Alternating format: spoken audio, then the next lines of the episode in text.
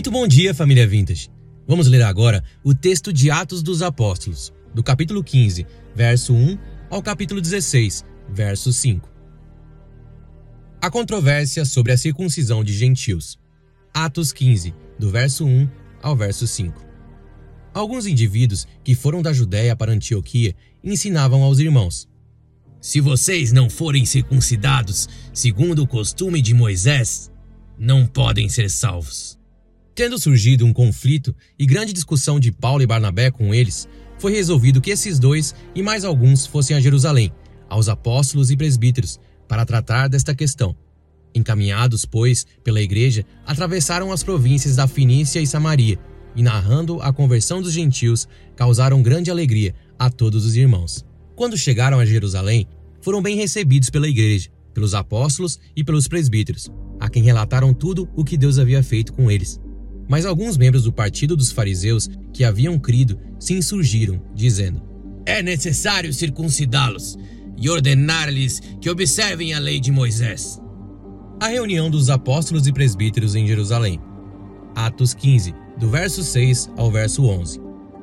Então os apóstolos e os presbíteros se reuniram para examinar a questão. Havendo grande debate, Pedro tomou a palavra e disse: Irmãos, vocês sabem que desde há muito tempo Deus escolheu entre vocês para que da minha boca os gentios ouvissem a palavra do evangelho e crescem. E Deus, que conhece os corações, lhes deu testemunho, concedendo o Espírito Santo a eles, como também o havia concedido a nós e não estabeleceu distinção alguma entre nós e eles, purificando-lhes o coração por meio da fé. Agora, pois, por que vocês querem tentar a Deus, pondo sobre o pescoço dos discípulos um jugo que nem os nossos pais puderam suportar, nem nós? Mas cremos que somos salvos pela graça do Senhor Jesus, assim como eles.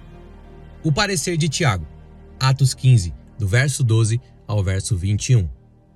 E toda a multidão silenciou passando a ouvir Barnabé e Paulo, que contavam quantos sinais e prodígios Deus tinha feito por meio deles, entre os gentios.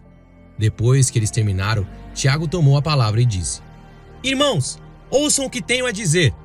Simão acaba de relatar como, primeiramente, Deus visitou os gentios, a fim de construir entre eles um povo para o seu nome.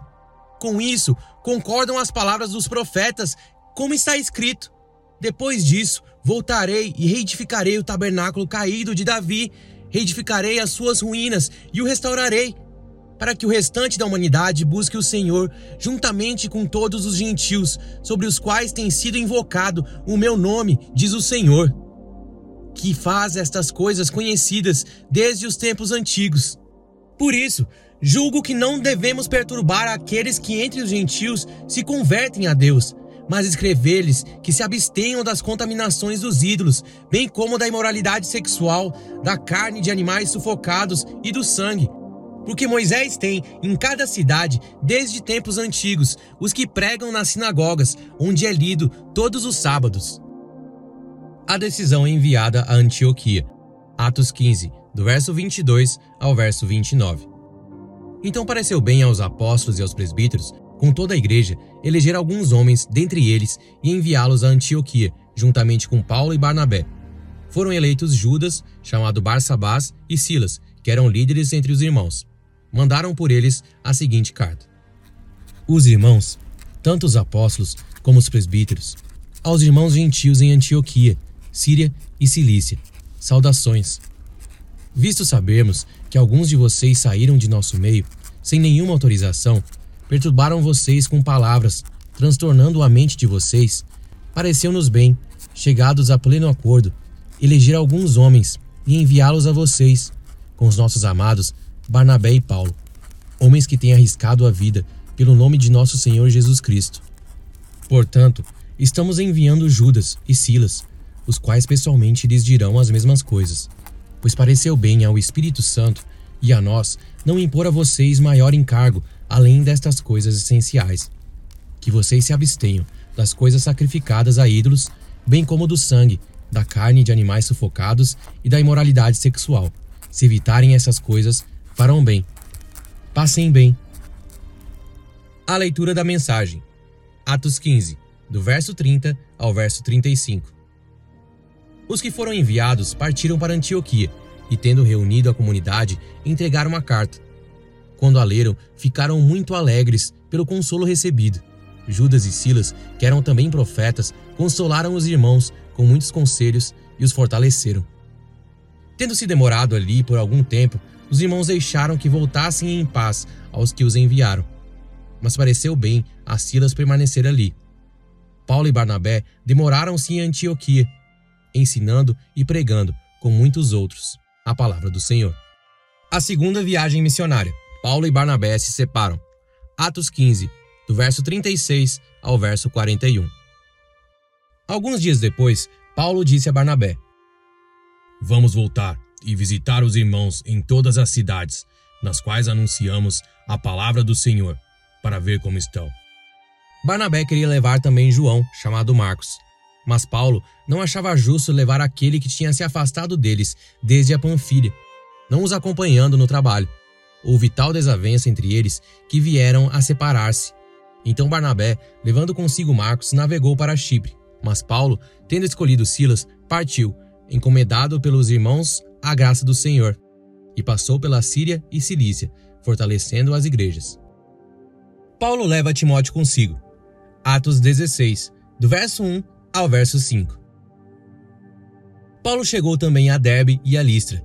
Havia ali um discípulo chamado Timóteo, filho de uma judia crente, mas de pai grego. Os irmãos em Listra e Icônio davam bom testemunho dele. Paulo queria que Timóteo fosse em sua companhia e por isso circuncidou por causa dos judeus daqueles lugares, pois todos sabiam que o pai dele era grego. Ao passar pelas cidades, entregavam aos irmãos as decisões tomadas pelos apóstolos e presbíteros de Jerusalém, para que as observassem. Assim, as igrejas eram fortalecidas na fé e dia a dia aumentavam em número.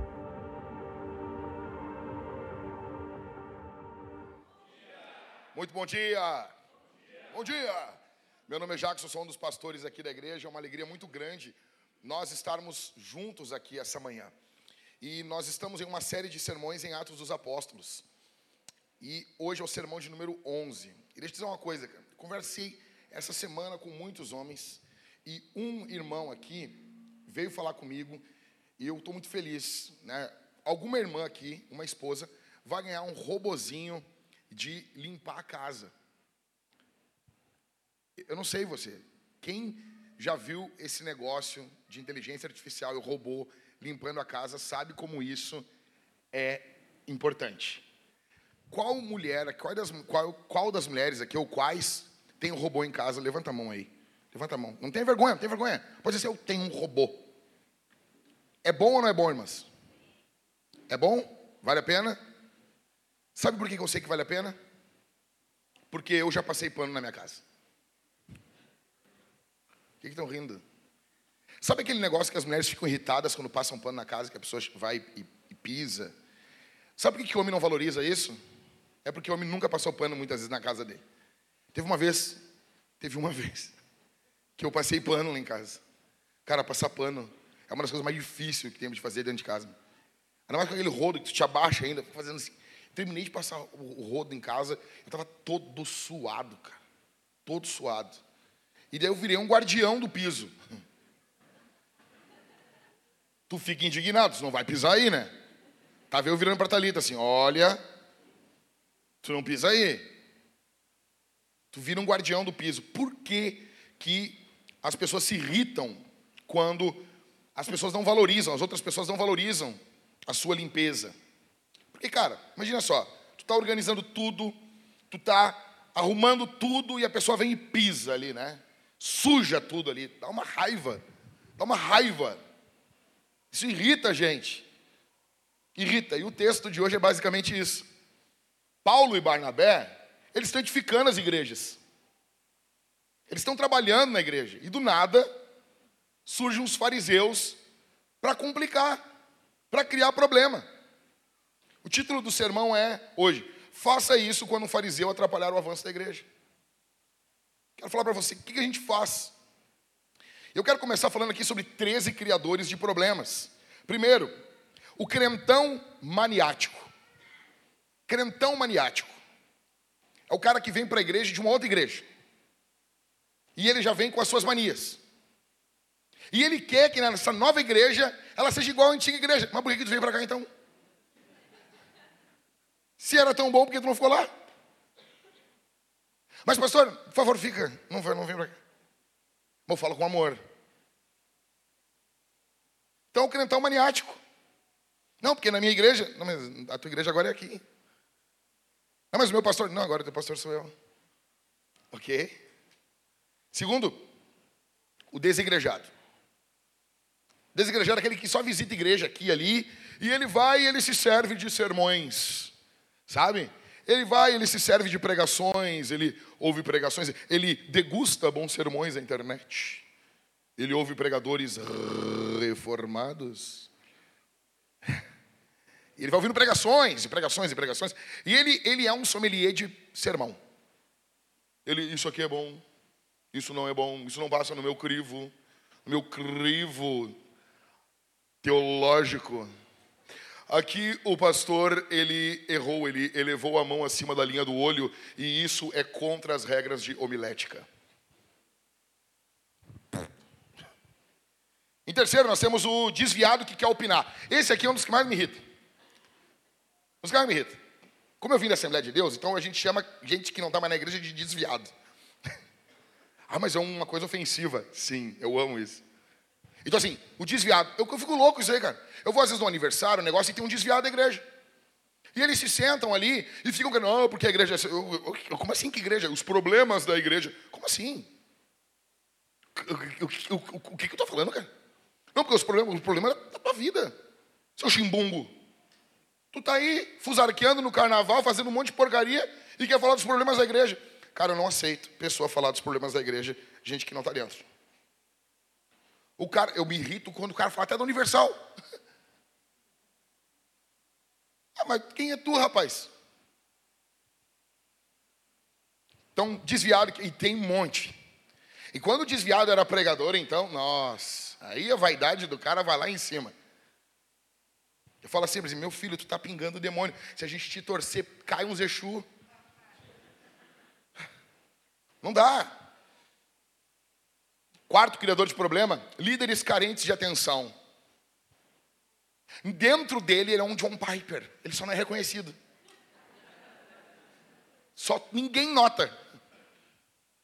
Quinto, reformados de internet. Ah, esse aqui é demais.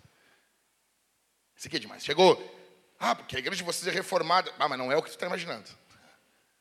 Chegou o cara aqui, chegou, chegou para o Halisson ali. Não, porque Calvino, o Halisson já se virou assim. Ah.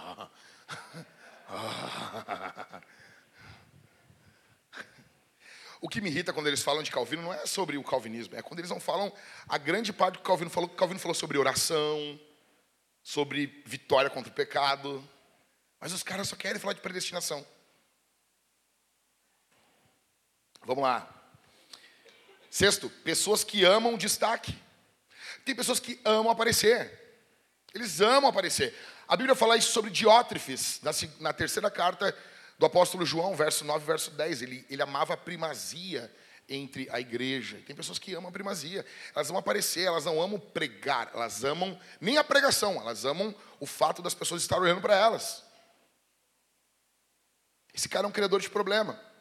Sétimo, pessoas que não gostam de confronto. E talvez você não precise gostar, mas você tem que aceitar, analisar. Oitavo, mimizento. Teve uma vez, eu, eu, tenho que contar esse caso aqui. Teve uma vez quando a gente estava começando o nosso grupo, na verdade foi a criadora, muito querida menina, muito querida, sabe? Não sei onde ela anda, mas a gente gosta muito dela. Sempre quando a Thalita e eu falamos dela na nossa casa, a gente fala com muito carinho. Mas ela, ela que criou até o Vintagiano, se você for lá, foi criado o grupo por ela, nosso grupo da igreja aqui. E Daí teve um dia que a Camila, não sei se a Camila está aqui, a Camila está lá no fundo, a Camila, acabou o culto e a Camila sumiu.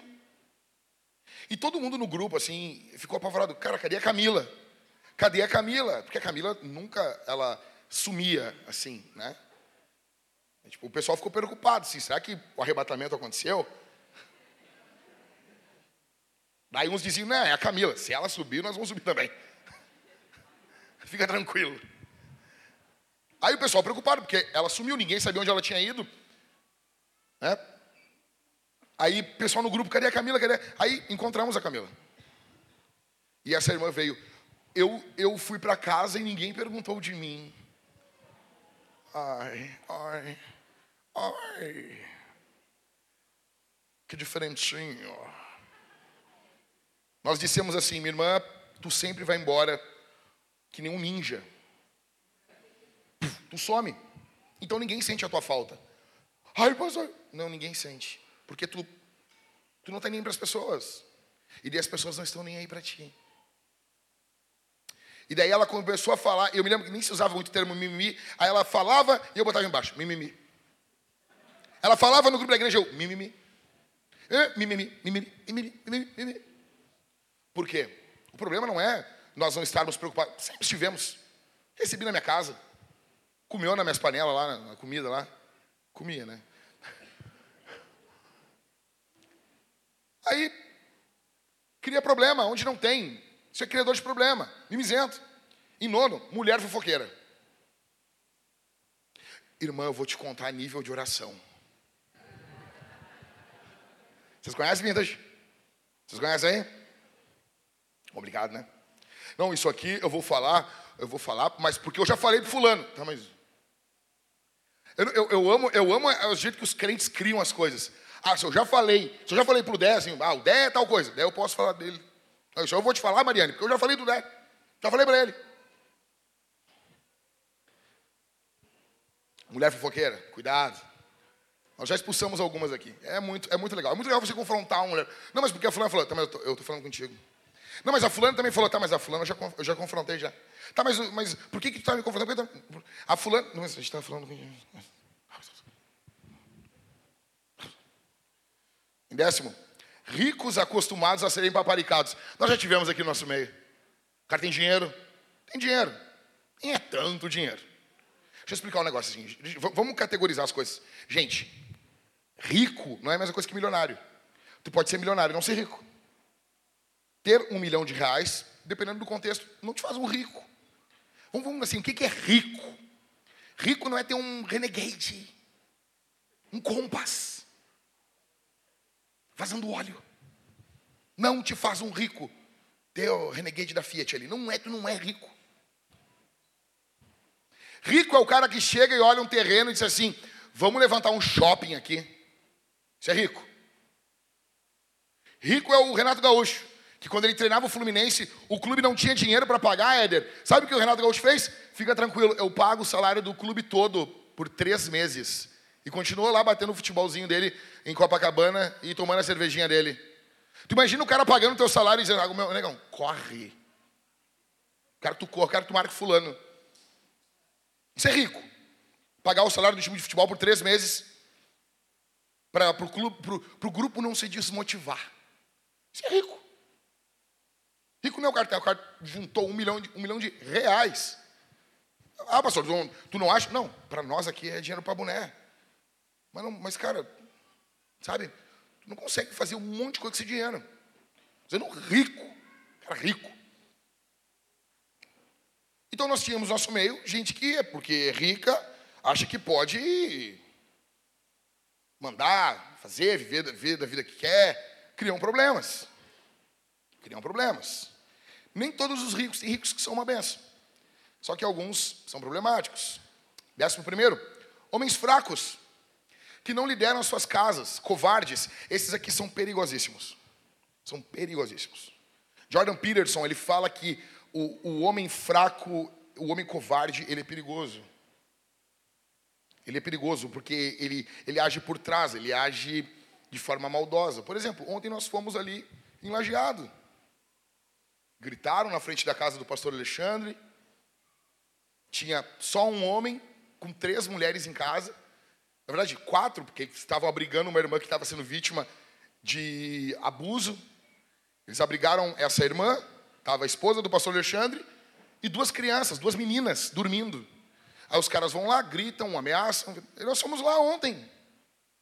Aí quando nós chegamos lá, o valente vira diplomata. Não, mas eu quero só dialogar. well, well, well, well, well. Nós nem começamos ainda, Bob. Então, por quê? Um homem fraco. Um homem fraco é covarde. Covarde. Quem cria problema? Hipercarismático. Ou carismaníacos. Os caras são mais avivados que o Espírito Santo. Tudo é espiritual, cara. O cara acorda de manhã, ele, ele peida de manhã. Oh, isso aqui é um mau sinal. Sinto comer feijão ontem de noite. Tudo é espiritual. Tudo, tudo é um troço, tudo tem uma coisa, tudo, tudo acontece uma coisa. Não, olha só, olha essa nuvem na foto. O cara limpa a lente. Em décimo terceiro, sensacionistas. O pessoal do sem dom. Nós já tivemos alguns congregando aqui. Eles não acreditam que nós temos os dons do Espírito, porque eles têm uma visão teológica equivocada e bem errada do que eram os dons do primeiro século. Então, como eles têm uma interpretação esticada do que eram os dons, eles olham para os dias de hoje e eles dizem que nós não temos mais os dons. Esses caras criam problemas. Nós temos muitos problemas com essas pessoas. Aqui, no texto que o, o nosso Pedro leu para vocês, os problemas aqui eram em um grupo de judaizantes farisaicos. E o que, que a gente faz quando esses caras começam a atrapalhar a igreja? Trazer problema para a igreja. A primeira coisa que nós precisamos saber, entender, é quem eles são. Veja comigo. Do verso 1 ao verso 5, eles são criadores de problemas. Fariseus são ótimos para pastorear a igreja dos outros. Eles são ótimos para ser pai do filho dos outros. Eles resolvem todos os problemas dos filhos dos outros. Eles resolvem todos os problemas da igreja dos outros. Eles resolvem todo, eles têm, o, eles têm a saída econômica para o Brasil. Eles, eles são o melhor presidente do que todo qualquer presidente que já teve. Eles sabem todos os os porquês econômicos, fiscais. Ele sabe tudo. Ele sabe como que uma empresa tem que acontecer, mas ele nunca abriu uma empresa. Ele sabe como que envolve a batalha espiritual, qual a teologia correta da batalha espiritual, mas ele nunca expulsou um demônio.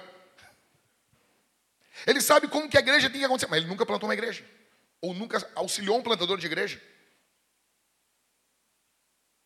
Ele sabe muito bem como, como que tem que ser a criação dos filhos. Ah, porque a, a pedagogia diz isso, aquilo, aquilo outro, mas, mas, mas ele tem medo. A mulher dele está tomando anticoncepcional porque ele tem medo. Ele tem medinho. Medinho, coisa, coisa, coisinha. Tem medinho de ter filho. Barbado, cabelo branco. Mas ele tem medinho, ele não está pronto. Eu amo quando o homem fala isso. Eu não estou pronto. Cara, isso é coisa que a mulher fala na noite de núpcias, segurando assim, sabe, uma camisolinha. Eu não estou pronta. Isso é mulher. Agora vejo um homem barbado. Eu não estou pronto. Então, fariseus, eles são ótimos para ser marido das mulheres dos outros. Deixa eu te explicar uma coisa. Ele entende pra caramba a esposa do outro. E aqui, ó, ó, ó. Não, porque veja bem, o tom, ele fala com a mulher dos outros num tom muito melhor do que ele fala com a mulher dele. Ele, ele é fenomenal para isso. Para resolver os problemas do mundo, do Brasil. Eles estão sempre com muitas ideias e imaginações, só que eles não estão comprometidos com as ideias deles. Como, como que esses caras criam problemas? Vamos para o texto bíblico, vamos tentar descompactar aqui. Em primeiro, eles fabricam mandamentos que a Bíblia não menciona. Ah, mas veja bem, e bababá. Cara, a Bíblia não diz isso. Não, mas ó, vou dar um exemplo para vocês aqui, vou dar um exemplo para vocês. Isso aqui é para chocar mesmo. Eu vou dar um exemplo. Tem um irmão aqui na nossa igreja, eu não vou falar o nome dele para não expor o Halisson. E o Halisson fuma, tá? Ah, veja, e, e eu, eu, eu, eu, Halisson, vamos meter uma foto junto? Tu com um, um, uma, um pito na boca, abraçado, e eu botar assim, visitando meu diácono. Seria emocionante isso. Seria emocionante ver as lágrimas nos comentários. Seria emocionante. Dá uma chacoalhadinha, tá tudo muito calmo. Sem problema, vamos, vamos dar uma aquecidinha aqui. E o Harrison, não, não, não, pastor, pastor, não dá, isso aí vai ficar ruim. Não, não, não, ele não quer fazer isso. Uma hora eu vou conseguir. Aí as pessoas vêm assim, eu não acredito que alguém fuma na tua igreja. Eu, eu, eu não defendo cigarro. Não defendo. Imagina o negócio acaba três minutos. Veja, eu nunca fumei um cigarro, maconha, nada, nada dessas coisas. Nada, nada, nunca, nunca, nunca, nunca. Nunca mesmo. Uh, só que a Bíblia não fala sobre isso. Pastor, mas isso faz mal ao corpo. Eu, eu sei, eu concordo contigo. Eu concordo mesmo, de verdade. Isso pode dar um câncer. Concordo, já falei para o. Já falei para ele. Isso pode dar um câncer. Igual refrigerante, né? E daí as pessoas. Como assim? Não, não, mas veja. E daí aí começam os problemas. Ah, tu está justificando? Não estou justificando. Eu estou dizendo que todos nós temos os nossos viciozinhos. Estão num encontro com Deus. Sabe aquelas igrejas que fazem encontro com Deus? Está uma amiga minha, Ângela. Ela estiver vendo esse sermão, um beijo para ti. Te amo. E ela está lá, quando veio, ela virou para o marido dela e disse assim: Eu não estou bem. E começou a tremer, a tremer, e tremedeira. E oraram, e os caras vieram, um giro. Mas como que no, no encontro com Deus alguém está sendo perturbado? É o Satanás. E oraram, impuseram as mãos, fizeram, aconteceram. Fizeram, até que o marido dela, o Marlon, disse assim: Eu já sei o que, que é.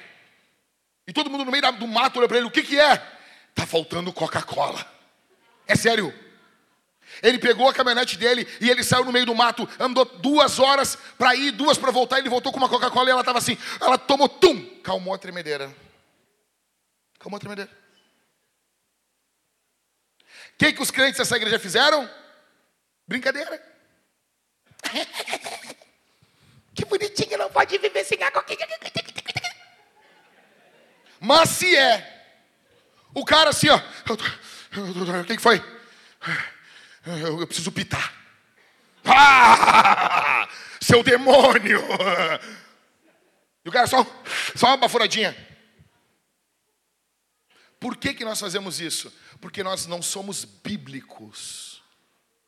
Porque nós somos fariseus. A igreja brasileira, ela tem um apego ao farisaísmo. Pastor, não.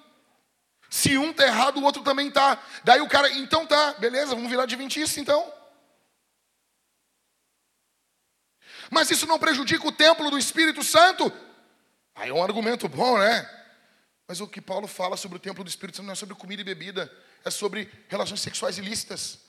O que destrói o corpo não é quando tu come bacon. Porque é a habitação do Espírito, não importa o que tu faça, esse corpo vai ser destruído. Entendeu? Ah, pastor, então vamos ver de qualquer jeito. Não, não, não, não, não. Eu só estou falando que você tem que ser maduro. Tem coisa que eu não vou comer. Esse negócio aí não, não vai fazer bem. Tipo alface. Só estou explicando que o fato de uma coisa fazer mal não quer dizer que ela não é de Deus. Ah, então não posso. Mas isso, tu corre risco de morrer por causa disso. Sim, então não pula de paraquedas. Não, não anda num, num, num brinquedo, num, num parque de diversões. Porque essas coisas são perigosas. Não sai de casa. Não vai no Rio de Janeiro. Desculpa, cariocas. Eu amo vocês. Como se Porto Alegre fosse grande coisa, né? Então eles fabricam mandamentos que a Bíblia não menciona. A Bíblia não diz isso.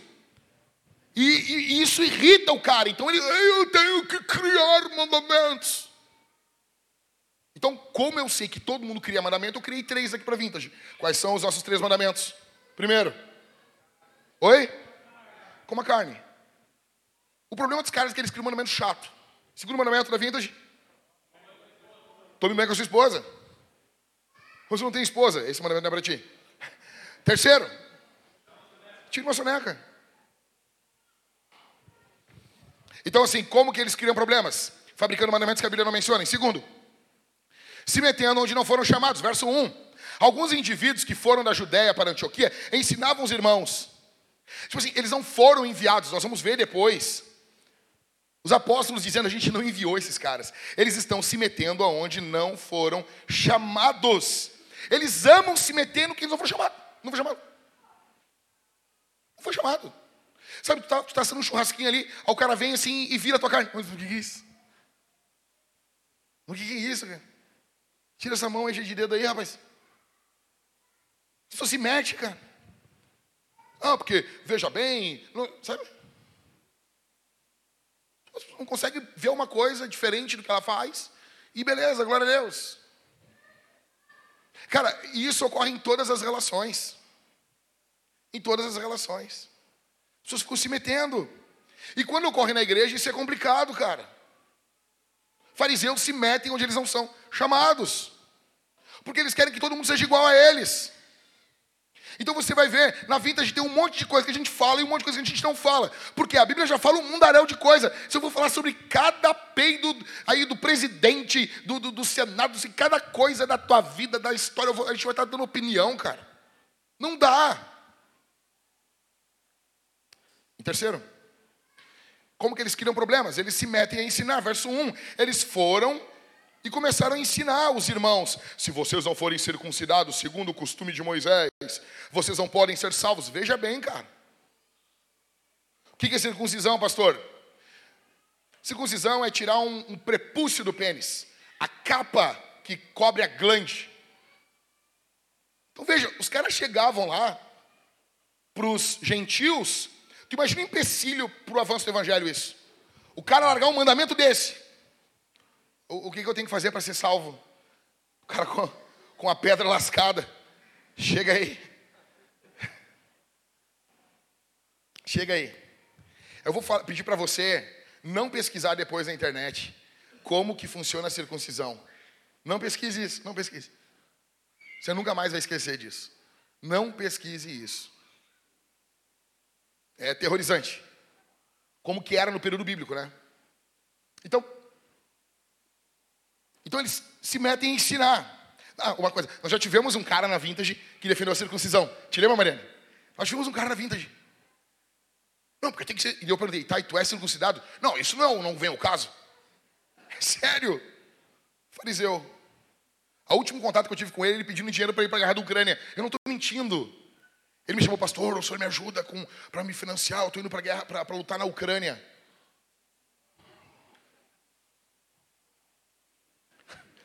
Os guris se lembram dele aí. É que tem coisa que eu tenho que contar só na Homens Fortes, aí não, não dá para falar aqui. Em quarto, como que eles criam problemas? Gerando discussão. Verso 2: Tendo surgido conflito e grande discussão de Paulo e Barnabé com eles, foi resolvido que esses dois e mais alguns fossem a Jerusalém, aos apóstolos e presbíteros, para tratar essa questão. Veja, eles amam criar problema, porque problema dá holofote para eles. Eles amam isso. Eles amam criar problemas. Eles odeiam a paz. Eles odeiam a alegria, eles odeiam a bênção. Eles odeiam isso. Em quinto, como que eles criam problema? Atrapalhando e atrasando o trabalho pastoral. Verso 3 e 4. Encaminhados, pois, pela igreja, atravessaram as províncias da Fenícia, Samaria, narrando a conversão dos gentios. Ou seja, Paulo e Barnabé estavam ensinando em Antioquia. Aí eles tiveram que ir lá para Jerusalém. Isso serviu de bênção? Serviu. Só que isso não quer dizer que os fariseus estavam preocupados com bem da igreja. Tu imagina isso, tem que parar o teu trabalho pastoral, cara, para resolver problema, sabe? Os caras, imagina, pegando fazendo uma viagem, tendo que pegar algum, algum meio de transporte da época. Imagina isso, cara. Deixando de cuidar de gente, deixando de estudar, deixando de pregar, evangelizar. Como que eles criam problemas? Espalhando suas ideias vaidosas em todos os lugares. Verso de número 5. Mas alguns membros do partido dos fariseus que estavam que haviam crido se insurgiram dizendo: é necessário circuncidá-los e ordenar-lhes que observem a lei de Moisés. Eles não criam problema só onde eles estão, eles vão por todos os lugares criando problema. E agora, com a internet, isso é o que mais acontece. Isso é o que mais ocorre. Isso é o que mais ocorre. Eles espalham suas ideias vaidosas. Eles são missionários do caos. Em sétimo, eles trazem perturbação para a igreja. Dá uma pulada comigo no verso 24. Pula comigo no verso 24. Visto sabermos que alguns que saíram do nosso meio sem nenhuma autorização perturbaram vocês com palavras, transtornando a mente de vocês. Os caras são perturbadores. E eles não perturbam com o evangelho, eles perturbam com as ideias loucas deles. Em oitavo, eles invalidam a cruz e o sangue de Jesus. E aqui é o problema. Aqui é o problema, porque você é salvo por causa do que Cristo fez na cruz. Você é salvo por causa daquele sangue que foi vertido naquela cruz.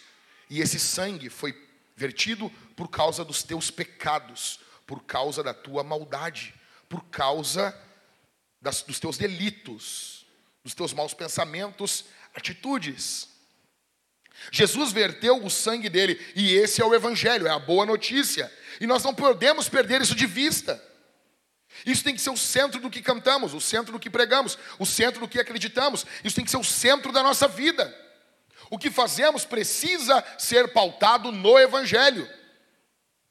Então nós vamos em igrejas muitas vezes, você não ouve sobre Jesus, você não ouve sobre a cruz, você não ouve sobre o sangue de Jesus. Os crentes de hoje em dia têm vergonha de falar sobre o sangue de Jesus. Você vai ver os pregadores hoje, ah, veja bem, nós temos uma uma meditação aqui. Eu quero, eu, eu quero convidar vocês aqui a uma reflexão. E, e, daí, ah, beleza, vai falar alguma coisa. Nunca fala pecado, sangue de Jesus, cruz, calvário, inferno, graça. A mensagem nunca é explícita. A mensagem sempre tem um, sabe, um, um cremezinho por cima, um negocinho, uma. Sabe, um. Nunca é, sabe? Eu creio nisso. Isso aqui eu acredito. Assim eles invalidam o sangue. Então, assim, quem são os fariseus? São esses caras, eles criam problemas assim. Beleza. Então, o que, que eu faço quando o fariseu atrapalhar o avanço da igreja? Segundo, confronte os problemas de forma clara. Nós vamos confrontar de forma clara. Clara. Por quê? Foi isso que os apóstolos fizeram. Nós não vamos fingir que os, os problemas não estão ocorrendo. Eu quase que engoli um mosquito aqui. Nós queremos que a igreja avance. Engolir mosquito é muito ruim. Só não é tão ruim como quando ele entra no teu olho. É terrível. Né? Você sabe, nós queremos que a igreja avance. Nós queremos que a igreja alcance os confins da terra. Nós queremos. Aí, o que fazer? Cara, confrontar os problemas de forma clara. Então, aqui, alguns três conselhos para você. Faça isso antes de perder a paciência, porque esses caras criam problemas. Em primeiro lugar, aponte o que Deus fez no passado. Do verso 6 ao verso 11, nós vamos ver Pedro falando sobre o que Deus fez no passado. Em segundo, mostre o que Deus está fazendo no presente. No verso 12, nós vamos ver Paulo e Barnabé falando o que Deus está fazendo naquele momento. Em terceiro, relembre que a missão tem um futuro. Tiago vai assumir ali o concílio de Jerusalém, e ele vai falar, do verso 3 ao verso 20, sobre o futuro, como que eles deveriam se portar na igreja. Então veja aqui, atenção. O que o texto do verso 6 ao verso 21 vai nos mostrar? Passado, presente e futuro. Tire o foco dos perturbadores e põe em Cristo. Tire o foco deles. Pedro lembrou, ali do verso 6 ao 11, Pedro lembrou o que Deus fez por intermédio dele. Estão perturbando a igreja? Lembre-se. Lembre-se como que a igreja começou. Lembre-se qual era o que estava na cabeça de vocês. Ei, pessoal que vai plantar a igreja, escuta o que eu estou falando. Quando vierem os fariseus, querendo destruir a obra de Deus, a primeira coisa que você tem que fazer é lembrar quais eram as prioridades, quais eram os sonhos. Vocês têm que voltar para as verdades iniciais que motivaram vocês a plantar uma igreja. Pedro está lembrando sobre a missão até os gentios. E o apóstolo Pedro fala: Eu amo isso aqui, ó. Verso de número 11. Mas cremos que somos salvos pela graça do Senhor Jesus, assim como eles. Isso é brutal. Em segundo, mostre o que Deus está fazendo. Paulo e Barnabé se levantam e mostram o que Jesus já fez sem os fariseus. Jesus não precisa desses caras. Aqui nós vamos separar os homens dos garotos. Por quê? Porque Paulo e Barnabé estavam comprometidos com a missão. Fariseus nunca estão comprometidos. Eles estão comprometidos com o nome deles. Eles não estão dispostos a arriscar o pescoço. Em terceiro, relembre que a missão tem um futuro. Tiago vai citar o livro de Amós, mostrando que Jesus ainda vai reinar. Olha aqui para mim, olha aqui para mim. Se algum judeu estiver ouvindo esse sermão aqui, olha, olha para mim aqui. Tá? Não, porque Amós fala que ainda um descendente de Davi vai reinar. Qual o descendente de Davi vivo que pode provar sua genealogia até, até Davi? Vou repetir a pergunta. Qual descendente judeu, qual judeu vivo, vou melhorar, qual judeu vivo pode provar que é descendente de Davi? Só Jesus. Dos que tem vivo, mas Jesus, Jesus sim, ele está vivo? Ele é o único que pode provar que é descendente de Davi. Jesus vai reinar. Tiago cita esse texto aqui para mostrar que o reino de Jesus vai se estender aos gentios. E Tiago estava certo. Como assim, pastor? Olha nós aqui. Ele estava certo. Sabe o que mais me dói aqui no que envolve os fariseus? É que Paulo não viu o, triunfo do que ele falava contra os judaizantes. Ele morreu antes. Mas os judaizantes foram vencidos. Só que Paulo não viu. Então, veja, a primeira coisa, então, confronte de forma clara os problemas. E terceiro, limpe o excremento dos criadores de problemas. Você precisa limpar, eles criaram problemas eles criaram caos para a igreja. Os fariseus estão criando caos aqui na igreja de Atos, na igreja de Antioquia. Eles estão agora na igreja de Jerusalém para resolver esse pepino aqui.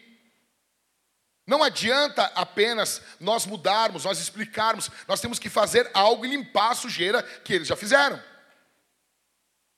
Como que nós limpamos a sujeira daqueles que querem destruir a igreja? Em primeiro lugar, comprometa-se de forma prática com a solução. Olha aqui para mim. O que, que esses caras vão fazer aqui? Eles vão levantar a bunda de, de Antioquia e eles vão até a outra igreja, até a outra cidade, para Jerusalém. De forma prática, nós vamos até Lajeado. Nós não vamos nos limitar a chamadas de Zoom, de WhatsApp ou Google Meet. Nós vamos levantar a bunda da cadeira e nós vamos até a outra cidade e dar apoio, suporte aos nossos irmãos.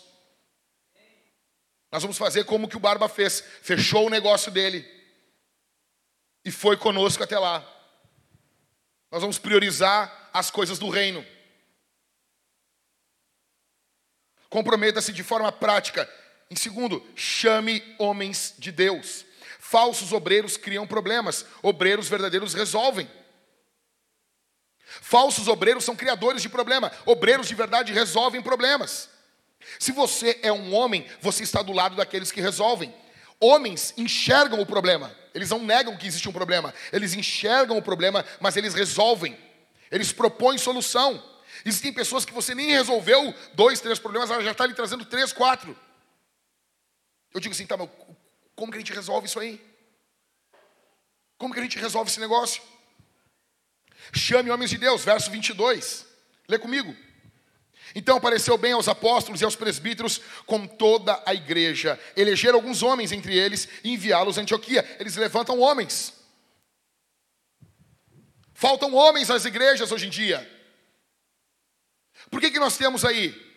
Tem igrejas aqui em Porto Alegre trazendo cara que está sendo. Cara, cara que é estuprador, meu. Cara que passa a mão em mulheres. Tem igreja aqui em Porto Alegre aqui, trazendo esses caras. Não tem nenhum homem lá no meio. Para se levantar e dizer assim: é, é, é, esse vagabundo não vai vir aqui não. Esse vagabundo sem vergonha não vai vir aqui não. Como que eles resolvem problemas? Levantando homens. Se os homens não estiverem com a igreja, nós vamos perder a guerra. Se nós perdermos os homens, nós perdemos a guerra. A guerra cultural hoje que existe é para destruir os homens. O diabo quer castrar você.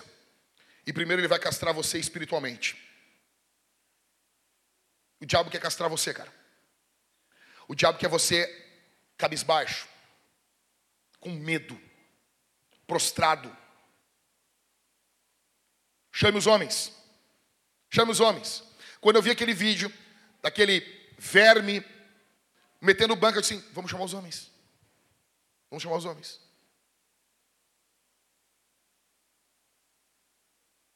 Ah, pastor, ah, ah, mas beleza, faz o seguinte, assim, encontra nós ali depois do culto.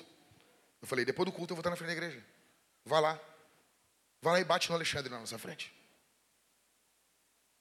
Mas o que, que o senhor faria? Eu ia só orar com imposição de mãos. E o Dimitri estava do meu lado também. É um anjo. É um anjo preto. Ok?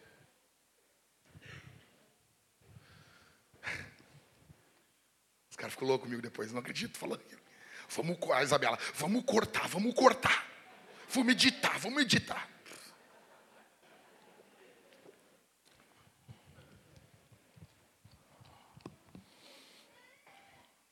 Terceiro, exponha os falsos obreiros, verso 24. Lê comigo.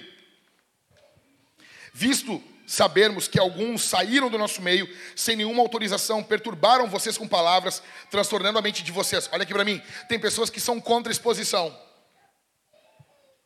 Sabia que nos Estados Unidos, quando tem um pedófilo que tá, que foi, que não está preso, ele, ele está solto e ele se muda para algum local, Todas as pessoas no local recebem um SMS dizendo que naquela casa o fulano de tal é um pedófilo e mora lá. Mas nós brasileiros, nós, nós achamos isso demais. Então nós pensamos no lobo, no bem do lobo, e nós ignoramos as ovelhas. Mesma coisa na igreja. Você não pode denunciar o falso ensino, porque isso é falta de ética. Então é a mesma coisa que eu dizer para vocês assim: ó, é o seguinte, Sabe a, a Panvel ali da, da Ada Mascarenhas? Tem um veneno ali. Ah, pastor, mas eu, mas eu compro remédio lá na, na, nessa Panvel. Qual, qual que é o veneno? Não, não vou te dizer, não posso. É falta de ética. Imagina. Pode ser um paracetamol. Pode ser uma de Não, de pirona não. De pirona é bom demais. De pirona nunca é o veneno. De pirona é uma benção. Tá no meu, quando eu tiver um filho, eu vou botar o nome dele de Deep. De tanto que eu amo de pirona. Hey, Deep. Então imagina, não dá. Você tem que apontar, ó, isso aqui é veneno. Eles expõem os falsos obreiros. Em quarto, trabalhe em equipe com outros homens pelo bem da igreja.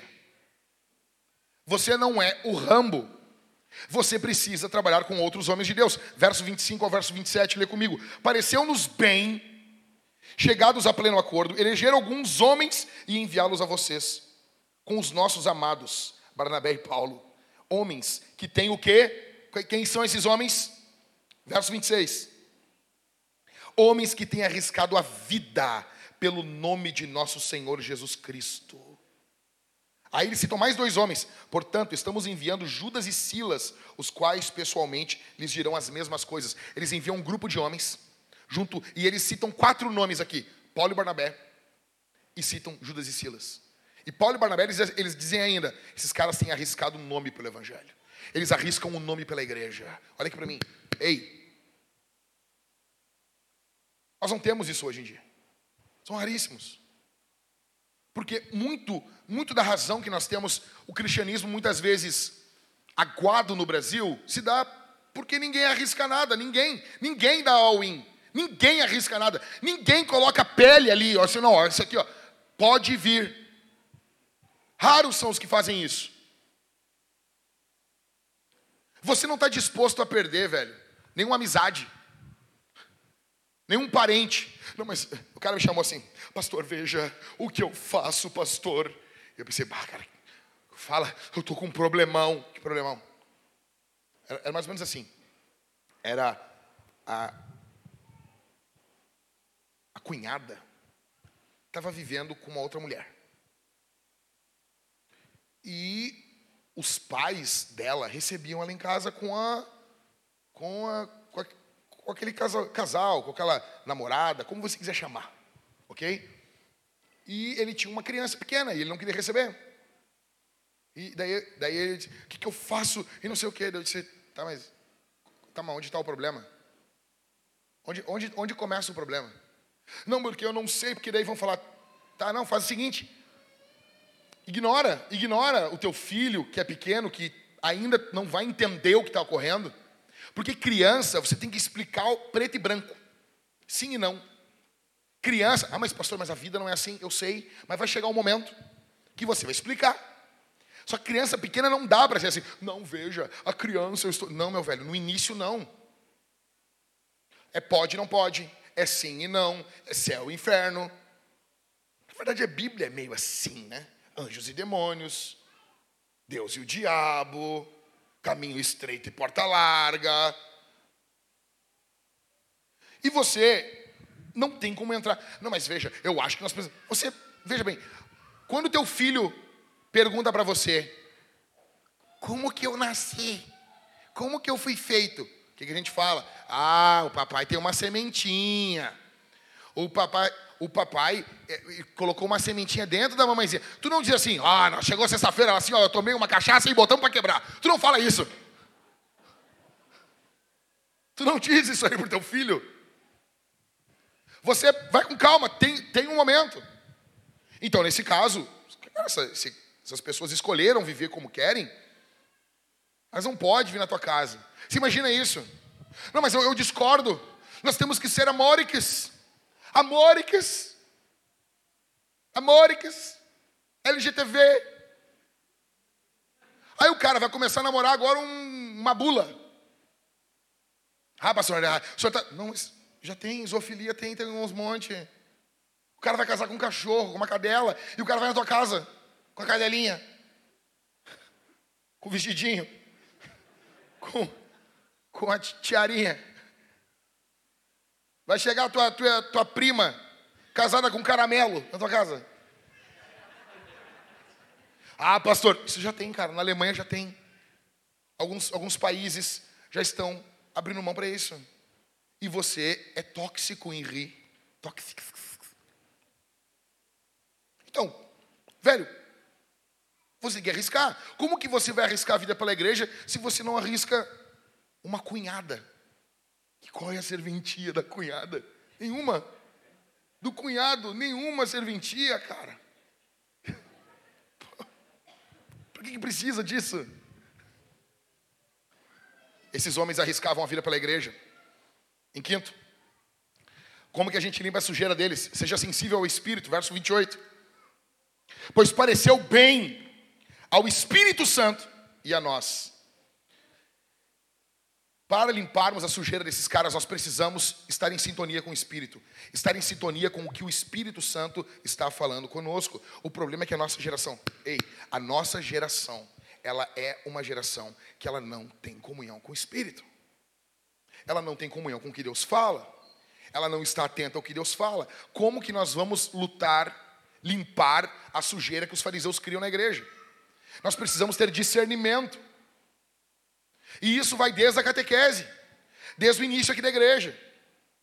Vocês precisam discernir.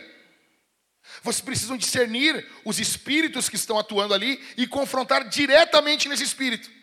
Professores da catequese, aqui me ouçam. Você nota, você viu, ah, é aqui que apertou. Vamos apertar um pouco mais aqui então. É aqui que o fulano pulou? Aperta aqui. Por quê? É sádico? Não, é só para ver com quem a gente está lidando. Com quem a gente está lidando. Ah, falou em dinheiro, falou em oferta, a primeira coisa que o cara fala, ah, porque é a teologia da prosperidade. Hum, peraí, cara. Vai peidar na farofa agora? Peraí. Quando tu pensa em oferta, a primeira coisa que tu lembra é do Malafaia vendendo uma Bíblia a 900 pila. Também, também que ele se passou ali, né?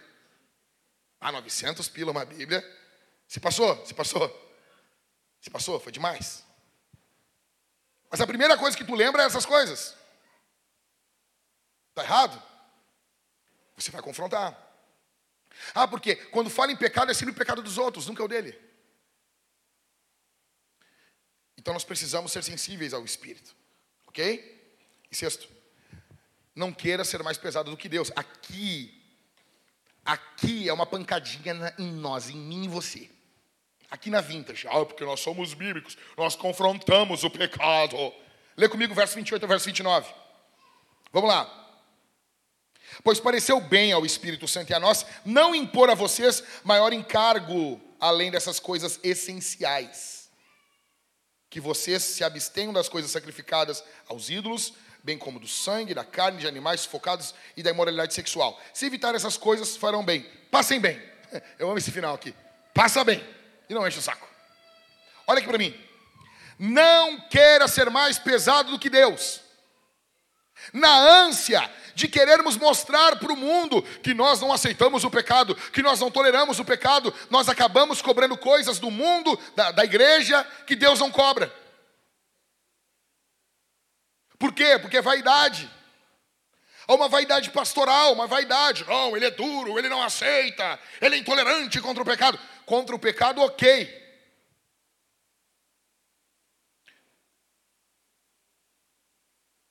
Mas muitas pessoas acabam cobrando coisas que a Bíblia não cobra, que a Escritura não fala. Não queira ser mais pesado do que Deus. Existe um perigo, uma vaidade com os mandamentos de homens. E nem sempre, e nem sempre o erro é liberar demais. Às vezes, o erro é proibir demais também.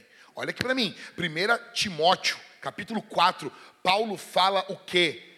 sobre doutrinas de demônios que estariam atuando em homens que proibiam casamento, alimentos, ou seja, Paulo liga ensinos de demônios a proibições que a Bíblia não proíbe. Isso é sério, cara. Ah, pastor, tinha um cara aqui, o, o Mateus da Carol tá, tá aqui naquele lado lá. Tu tá usando aqueles bagulho no, no, nas orelhas mais, Mateus? Mateus é esperto, né? Chegou na igreja com alargador o nome, né? Uns brincos, uns brincos pretos assim, grandes, assim, ó. Que, que, que arregaça aqui as orelhas. Chegou na igreja com uns brincos pretos, assim, um grandão, assim, uma bolota.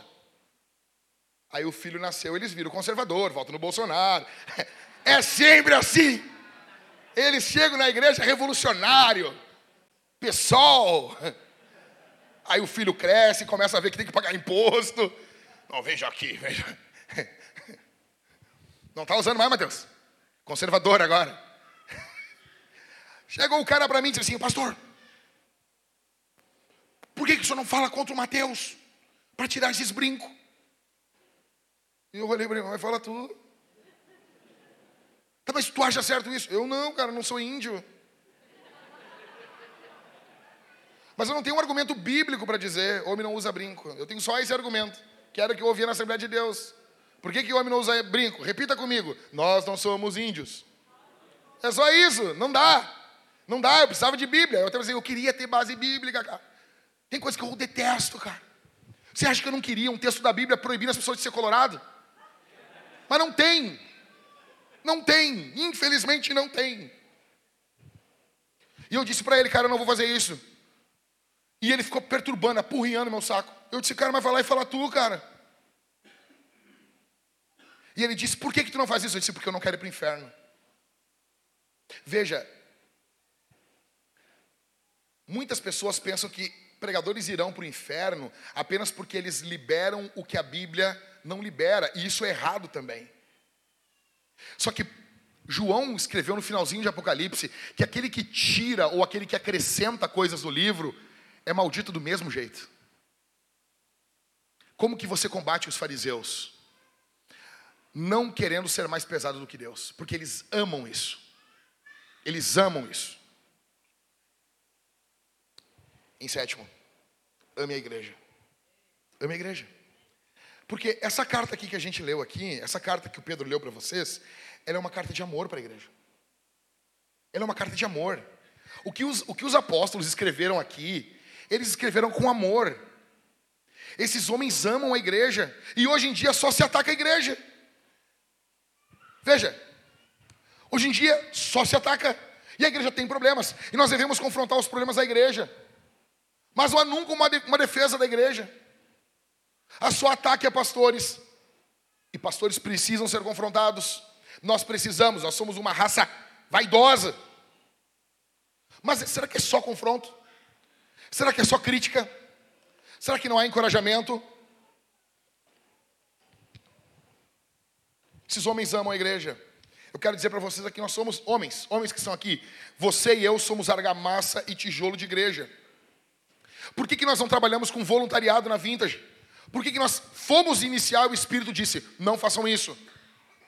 Porque quando você trabalha com voluntariado na igreja, você cria dois grupos na igreja: os que são voluntários e trabalham e aqueles que não trabalham.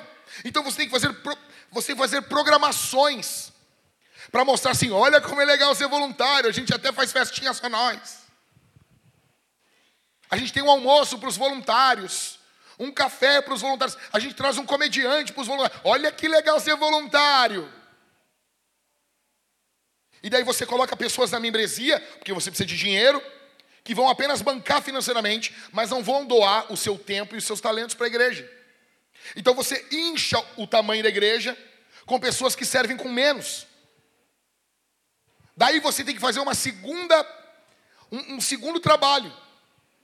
Como você não consegue mobilizar 5 mil pessoas para todas trabalhar, você coloca 5 mil dentro da igreja e daí agora você começa uma segunda, uma segunda catequese, que é convencendo as pessoas a trabalhar. Se você tivesse feito isso desde o início, a igreja ia ser um pouco menor. Mas todos estariam comprometidos com a missão. Então, ame a igreja. Você que está aqui, ame a igreja. Ame a igreja. Ame a igreja. Dé, nós vamos botar lá embaixo lá. Alguma coisa escrita lá. Eu acredito na igreja. Como reflexo do credo apostólico. Eu acredito na igreja. Eu acredito, é o momento da igreja. Nós amamos a igreja por quê? Porque Jesus deu a vida pela igreja. Porque a igreja é o corpo de Cristo. Cara, nós fomos ontem. Ontem era, era a igreja que estava lá na frente do hospital, fazendo a ceia com a Paloma e com Francisco. E com as mãos estendidas, orando, intercedendo pela aurora. Eles estão longe da igreja. Então, no Novo Testamento, o templo, ele é móvel. Então a igreja caminhou até eles. É como se o templo do Antigo Testamento caminhasse e chegasse até eles. E eles estavam lá juntos com a igreja, adorando a Jesus. Ame a igreja. Como que a gente faz para esses fariseus não atrapalhar mais a igreja? Em último, continue avançando. Continue avançando. Então, você vai confrontar de forma clara, você vai limpar o excremento desses caras, e você vai continuar avançando. Livre-se do peso morto da igreja e continue avançando. Olha aqui para mim. Quem, quem tem planta em casa aí? Planta, estou dizendo planta. Quem tem planta? Tá, e quem cuida das plantas? Tu cuida nada, Suzana. Tu cuida nada, Suzana. Tu cuida Parece a minha, minha esposa lá. Eu, eu, eu amo tulipa. Eu dou, dou uma tulipa para ela e disse assim, amor, bota um gelinho aqui, ó. Porque é uma planta do frio. É uma planta. É uma planta a tulipa tu tem que de vez em quando botar dentro da geladeira. Ela é uma planta do inverno. Sim, não sabia? Obrigado. Eu sou, eu sou um pastor, eu estou explicando para explicar para vocês. Ok? Ok? Então, assim, nós, como reformados, temos que entender de tulipas. A tulipa é uma, uma planta, é, um, é um, uma flor do frio. Na Holanda tem muito. Então, onde tem no Brasil? Rio Grande do Sul, Santa Catarina, no inverno. Então tu compra uma tulipa no Zafari, tu traz para casa, tu não bota água, tu larga uma pedrinha de gelo ali. Tu bota a tulipa dentro da geladeira de vez em quando. Deixa um espaço, seja, de noite, bota na geladeira. Não tem problema, vai ficar bom. Ela, ela vive bem assim. O que, que a minha mulher fez? Botou no sol. Mas ela estava tão triste. Eu disse, tu vai lá olhar, agora tá a tulipa toda desbeiçada. Eu disse, amor, amor, sabe? Cara, se você gosta de planta, de flor, de, você de vez em quando tem que podar essa planta. Você tem que podar essa planta. Ok? A igreja. Por que, que nós usamos o termo plantação de igreja? Porque a igreja é um organismo e nós devemos podar a igreja de vez em quando. E, e veja, eu estou falando de forma bonita, podar a igreja no que envolve excomunhão, tá ok? Sabe como que Lutero falava? Lutero dizia que todo corpo tem um órgão excretor. E quem é excomungado, ele é literalmente defecado da igreja local. Olha, olha o jeito que o cara. O cara era um animal, meu. Tinha católicos que diziam assim: Lutero é igual um elefante numa sala de cristais. Então, assim, nós precisamos nos livrar do peso morto. Encerrando aqui, lembre-se: Satanás, ele não quer o avanço da igreja. Ele vai levantar perseguições externas contra a igreja. Ele vai levantar perseguições de fora contra a igreja. Lembre-se disso. Em primeiro lugar, Satanás não quer o avanço da igreja. Em segundo, Satanás não quer o avanço da igreja. Ele vai levantar perseguições agora internas, que são os fariseus. Gente acostumada com Bíblia, gente acostumada com teologia. Lembre-se, Satanás vai levantar perseguições e problemas internos para drenar a tua energia. Ei, plantador, ei, plantador, vai plantar a igreja. O diabo vai querer drenar a tua energia com problemas que não tem nem pé nem cabeça, para que você fique distante da missão. Olha aqui para mim, quantos pastores você conhece que estão envolvidos só com bobajada de crente? E eles não têm tempo, às vezes, de orar, ler Bíblia, estudar Bíblia, preparar um bom sermão, evangelizar, pregar, viajar, cuidar da família, porque eles estão envolvidos com demandas que é normal ter demandas internas na igreja. O que isso não pode é drenar a energia dos obreiros. E eles não têm tempo para mais nada. Igreja local tem problema, eu sei disso. É só ler o Novo Testamento. Tá? Mas isso não pode drenar a energia do cara. O diabo vai levantar distrações contra você.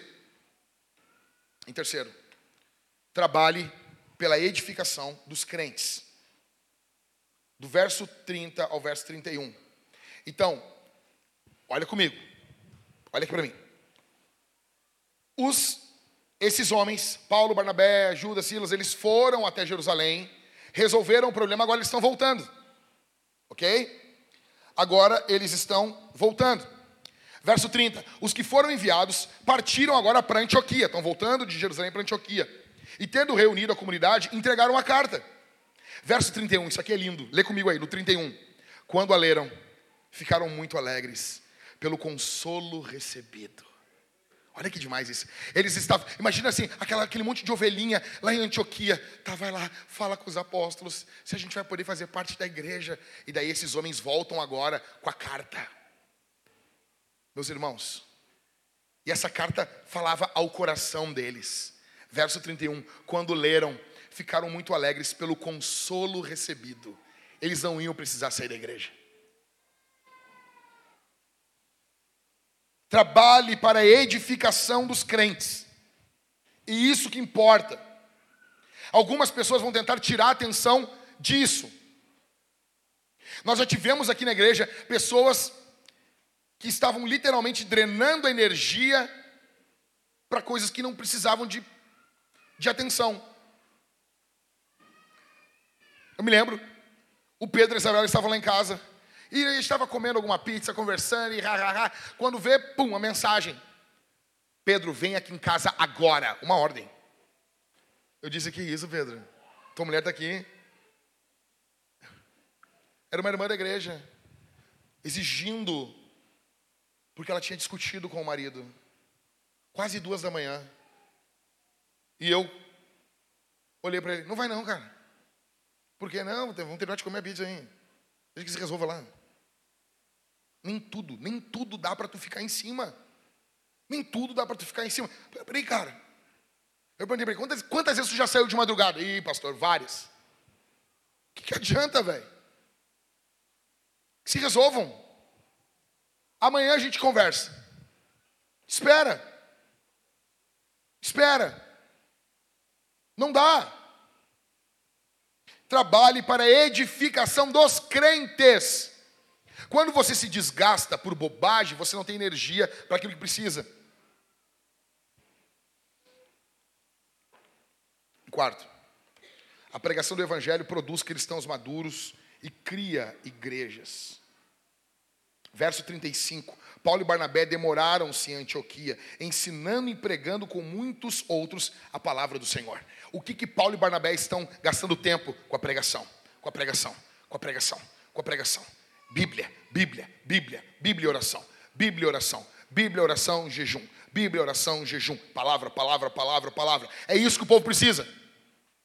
Gasta tempo com isso. Gasta tempo com isso. O que faz toda a diferença é se vai ter Bíblia no domingo.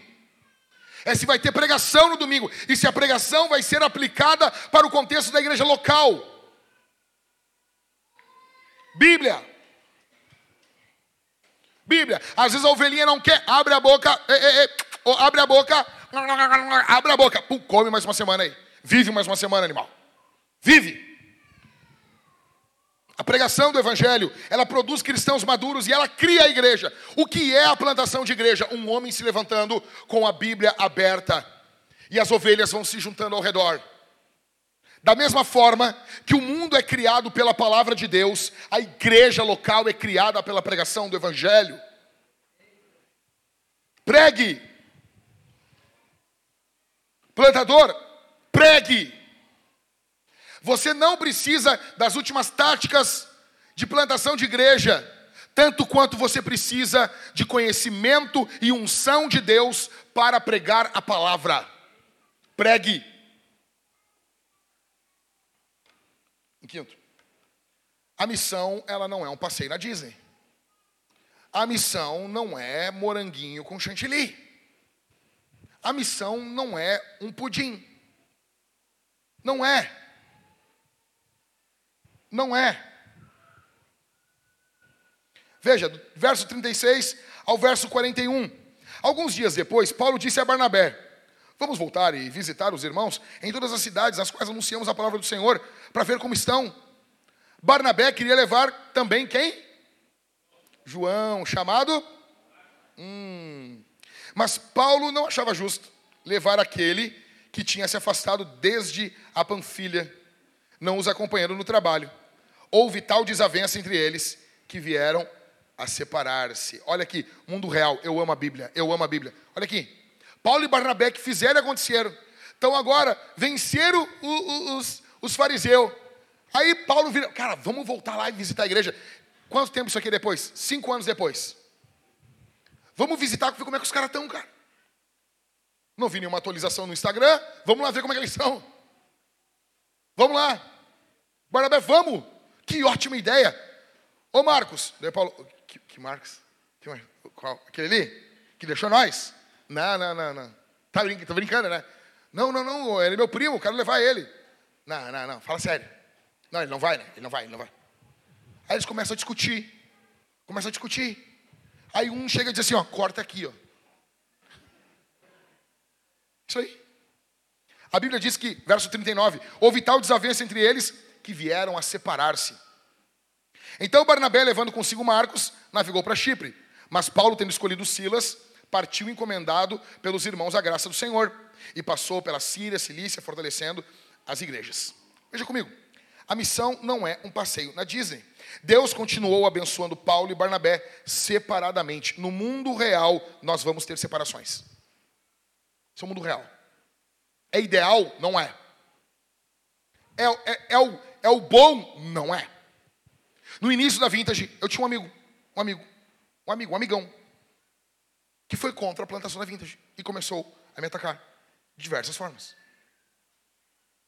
E eu não sei porque ele fez isso. E nós cortamos relações. Um, uns meses antes do start da vintage. E nós não nos falamos mais. E ele morreu. No meio da pandemia. Mundo real. Pastor, beleza, eu sei. É, é triste. Eu não queria que isso fosse desse jeito. Creio que ele também não queria. Mas e agora? Nós temos que ter uma eternidade toda junto. Vai se acertar. Ok? Mundo real, Paulo e Barnabé começam a discutir e vai para cada lado. Ah, vamos justificar agora a discussão. Não, não, não, não, não, não, não. O mundo real. E Deus ainda utilizou isso aqui para ter duas frentes de missão também. Agora nós temos dois times missionários. Esse é o mundo real. Em sexto, Deus quer o avanço da sua obra. E você? Deus quer que a obra avance. Paulo segue avançando, Barnabé segue avançando. Agora Paulo vai fazer toda a viagem no sentido contrário. Ele vai visitar as igrejas da última até a primeira. Eu encerro fazendo duas perguntas para você. A primeira pergunta é a pergunta de Barnabé, e a segunda pergunta é a pergunta de Paulo. Por que, que eles discutiram? Por que, que eles romperam? a amizade. Não, melhor ainda. Quem está certo? Paulo ou Barnabé? O que, que vocês acham? De, de lado de, de quem, de qual lado que eu estou? Tipo, óbvio. Óbvio. Óbvio. Eu sou Tim Paulo. A Bíblia diz, não, eu sou de Paulo, eu sou de Barnabé. Complicado, né? Mas veja, sendo um pouco mais pouco, um pouco mais velho, agora com 40 anos, eu entendo Barnabé. Entendo Paulo também. Então, assim, eu comecei a minha vida do lado de Paulo. Agora, Michael, eu já estou entendendo os dois lados. Lá pelos 60 anos eu já vou estar. Tá, Barnabé estava certo. O cara vai amolecendo, né? Mas veja bem, por que, que Barnabé agiu como agiu? Porque Barnabé tinha uma pergunta. Barnabé perguntava sempre assim: o que o reino de Deus pode fazer por você. Barnabé olhava as pessoas e ele pensava o que Jesus podia fazer por elas. Foi ele que acolheu Paulo. Talvez você está aqui hoje e você está quebrado. Para você a pergunta é: o que, que o reino de Deus pode fazer por você? Lembre-se, o reino de Deus pode trazer paz, alegria, perdão de pecados, você pode ter uma nova vida a partir de hoje. Jesus tem um plano, um projeto para você. Jesus tem graça para você, amor para você, perdão para você. Talvez você entrou aqui carregadaço de pecado. Talvez se passasse as coisas que você sequer pensou aqui no telão, você sairia desesperado, porque você tem vergonha do que você se tornou. Jesus, que é um Barnabé melhor do que Barnabé, ele olha para você e ele sabe o que ele pode fazer por você. Ele pode transformar você. E o legal é que Marcos é transformado. Tanto que no final da vida, o apóstolo Paulo diz: Traga-me, envia-me junto Marcos, porque ele me é muito útil no ministério. Talvez você é como um João Marcos, você já abandonou a missão. Você já botou a mão no arado e olhou para trás. Você precisa de graça agora. O que, que o reino de Deus pode fazer por você? Restauração. Você pode ser restaurado daqui. Talvez você carregue a culpa ainda, você pode sair daqui perdoado. Você pode sair daqui liberto, livre, alegre. Primeira pergunta, a pergunta de Barnabé. Segunda pergunta, a pergunta de Paulo. Paulo não falava sobre o que o reino de Deus pode fazer por você, mas Paulo perguntava: o que você pode fazer pelo reino de Deus? Outros que estão aqui, você está firme, você está cheio do Espírito, você tem buscado a Deus, o Espírito tem avivado você. Você tem sido agraciado com as bênçãos de Deus. E para você, eu pergunto: o que você pode fazer pelo reino de Deus? O que você pode fazer essa semana para perturbar o inferno? O que você pode fazer essa semana para falar sobre o sangue de Jesus no teu trabalho, com os teus parentes, vizinhos? Quais fortalezas do diabo Deus pode usar você essa semana para que elas caiam e sejam derrubadas? Quais milagres Deus pode fazer essa semana através da tua vida, se você abrir a boca uma vez para falar de Jesus? O que Deus pode fazer de um ser tão pequeno como você e eu? Deus pode fazer uma grande obra da vizinho. Deus pode pegar você e com uma pedrinha do ribeiro derrubar um gigante. Deus pode fazer uma coisa poderosa através da sua vida essa semana. Deus pode fazer coisas que você nunca viu essa semana. Paulo pergunta para você aqui: o que você pode fazer pelo reino de Deus? Você é uma ameaça contra o inferno, Um cristão simples, comum, cheio do espírito, é uma ameaça contra o império das trevas. Quando o diabo vê você acordando de manhã, abrindo a sua Bíblia, fazendo o seu devocional, colocando a sua roupa e saindo em nome de Jesus para o trabalho, o diabo está vendo a pessoa que foi eleita, chamada, justificada, cheia do Espírito, saindo para cumprir o que Deus quer que ela cumpra. Você é uma ameaça contra os demônios. O que Deus pode fazer através de você essa semana? Se você entrar no seu trabalho e ficar atento ao que está ocorrendo, quantas pessoas você pode começar uma conversa com apenas isso aqui: Posso orar por ti? Posso orar por você? Posso orar por você? Sabia que Jesus pode mudar a tua vida? Sabia que Jesus pode mudar a tua história? Sabia que Jesus pode mudar o caos que você está vivendo? Cara, sonha comigo. Sonha comigo. Sonha com você batizando esse seu vizinho, pentelho que você tem esse seu colega de trabalho debochado. Sonha com gentilmente tocando no fundo e ele chorando e você. E ele abraçando você com a camiseta toda molhada, pulando dentro ali do nosso bate-móvel. Sonha! O que você pode fazer pelo reino de Deus? Você está vivo, respira comigo assim, ó.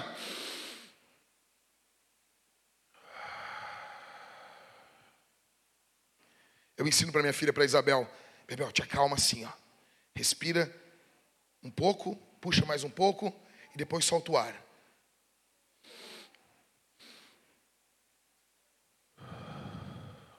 Fez isso?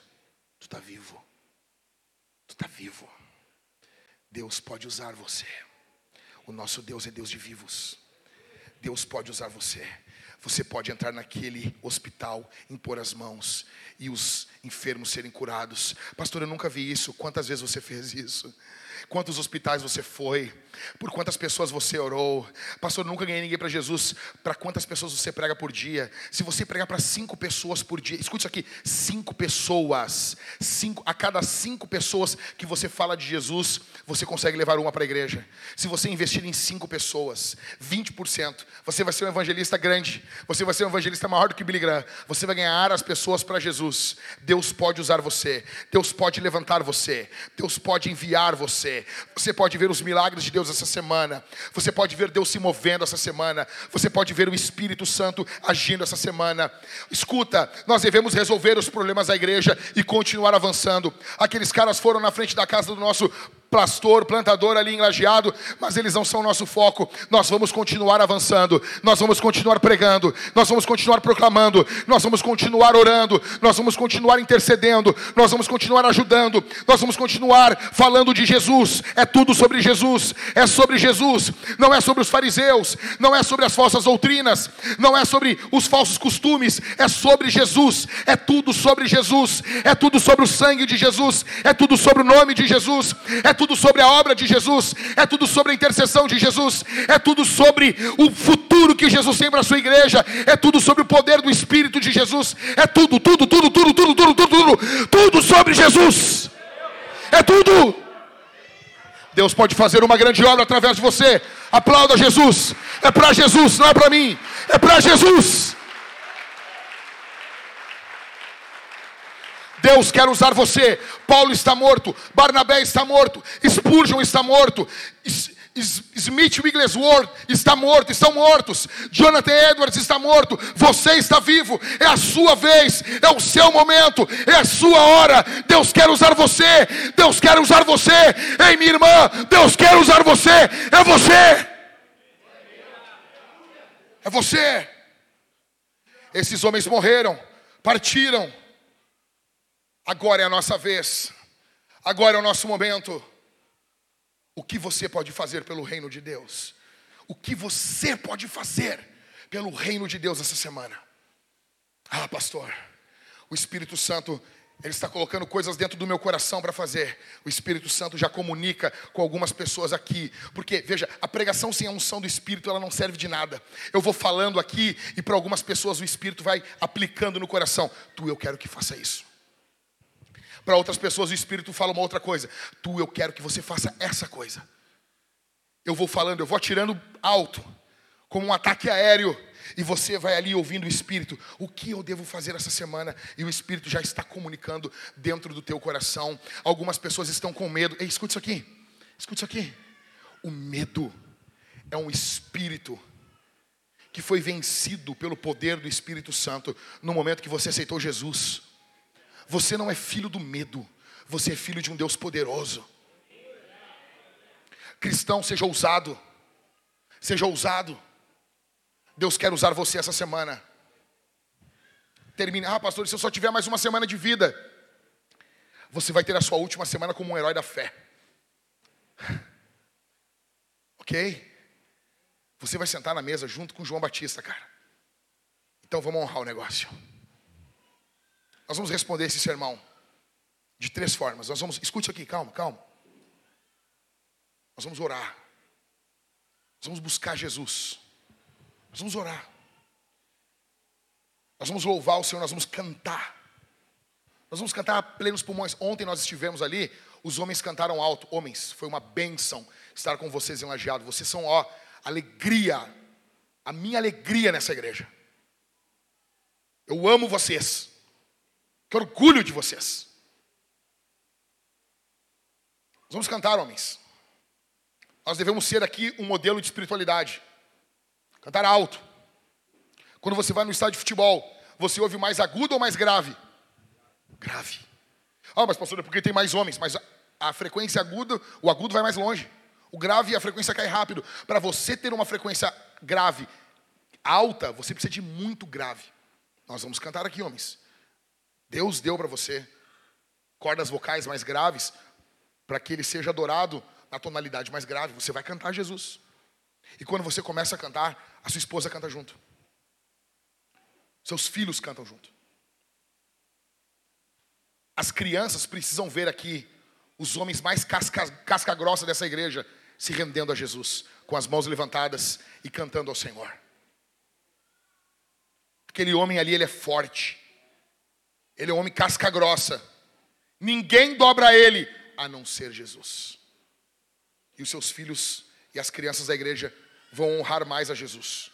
Nós vamos cantar a Jesus. Em segundo, nós vamos ofertar. Nós levantaremos uma boa oferta para o avanço do reino de Deus na terra. Pastor, como assim? Não dá para nós fazer o culto sem falar de dinheiro. Não. Não.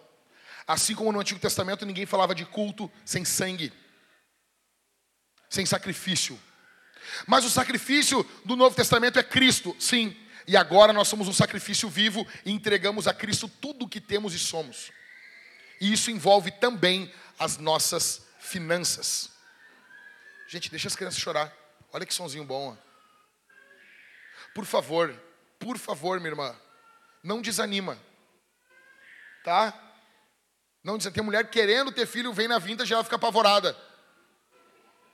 Não é como você está vendo, é pior. Ok? Isso aqui é a parte tranquila da vida. Tá bom? Então, vamos levantar ao Senhor uma boa oferta, uma grande oferta, uma oferta exponencial. Seremos generosos para que a obra de Deus seja mantida. Ah, pastor, eu tenho dinheiro aqui, mas eu vou ver primeiro. Não, primeiro oferta. Primeiro dízimo. Primeiro dízimo. Primeiro o que é do Senhor. Ah, pastor, o, o dinheiro é, é, é primícia? Sim. Não o valor da primícia do Antigo Testamento, o princípio que Provérbios fala. Tudo é do Senhor primeiro. Nossa primeira hora do dia é do Senhor. Antes de comer, nós oramos ao Senhor.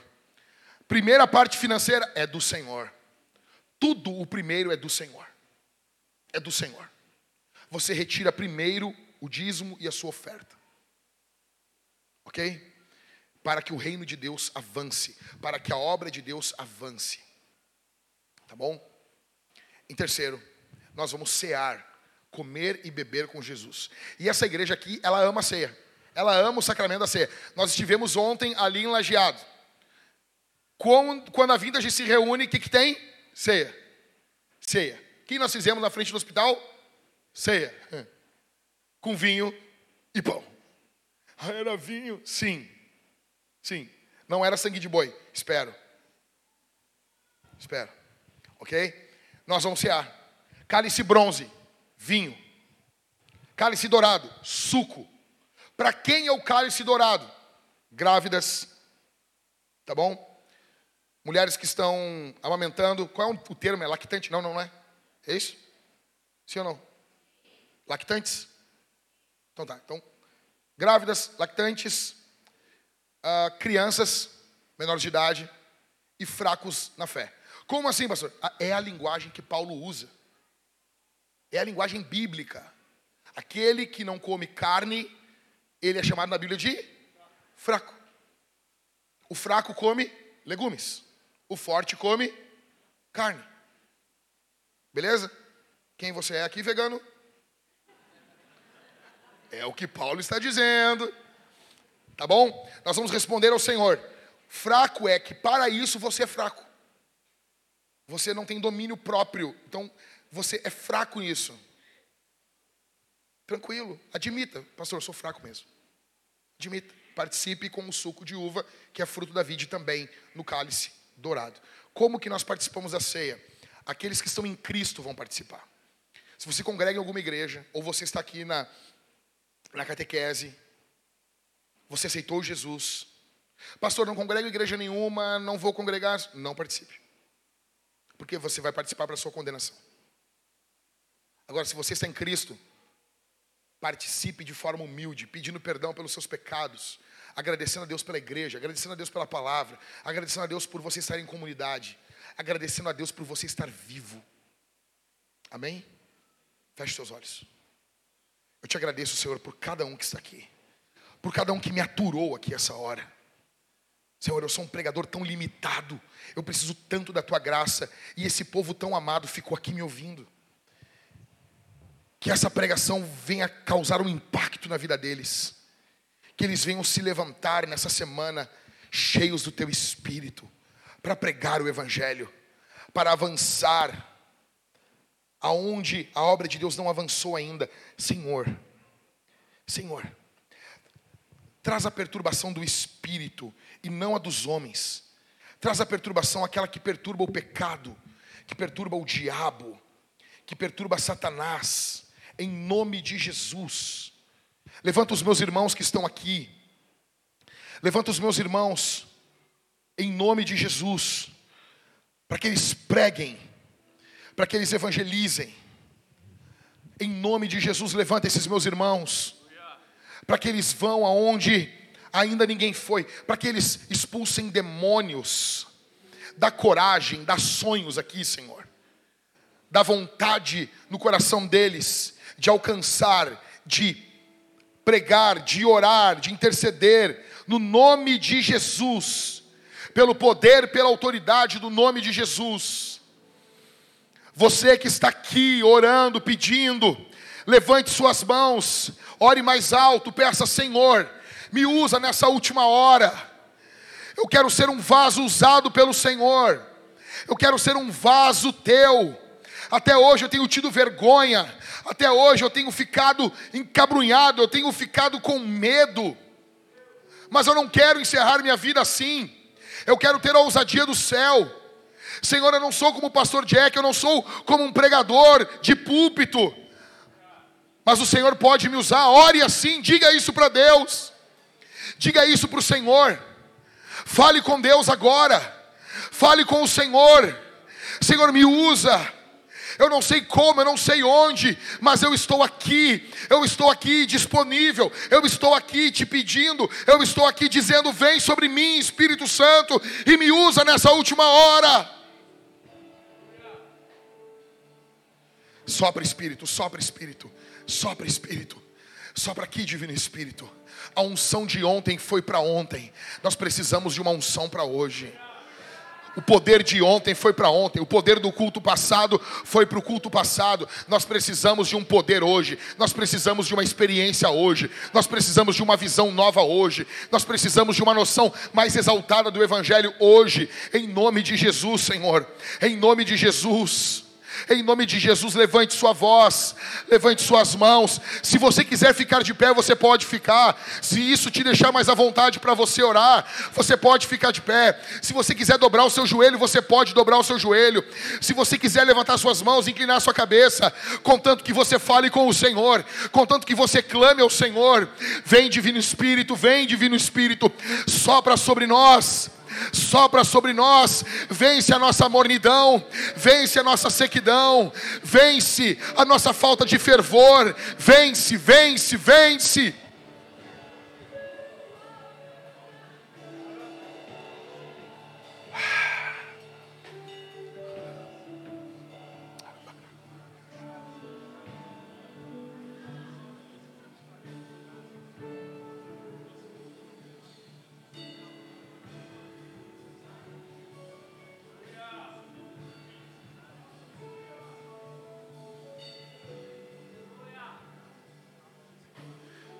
Deus te conhece, Davizinho. Deus conhece você. Existem pessoas aqui no nosso meio que Deus vai levantar como pastores nessa geração. Nenhum de nós aqui já enxergou você. Nenhum de nós viu você. Mas Deus tem um propósito na tua vida e você vai ser levantado como um pastor. Você vai ser levantado como um pregador do evangelho. Ninguém aqui nessa igreja vê você como um pastor, mas Deus vê. E no momento certo isso vai ser revelado para a igreja do Senhor. Você está com um véu cobrindo você. Você está com um véu cobrindo você, porque Deus está mantendo você humilde, porque Deus está mantendo você calmo. Deus está trabalhando primeiro em você, para depois trabalhar através de você. Deus está trabalhando em você, Deus está trabalhando no seu caráter, Deus está trabalhando nas suas emoções, Deus está construindo você, Deus está operando em você, e na hora certa Deus vai levantar você. Aquieta o coração, acalma, acalma, acalma, acalma. Deus vai levantar você, Deus vai usar você, Deus vai usar você. Divino Espírito vem sobre nós. Divino Espírito vem sobre nós. Vem.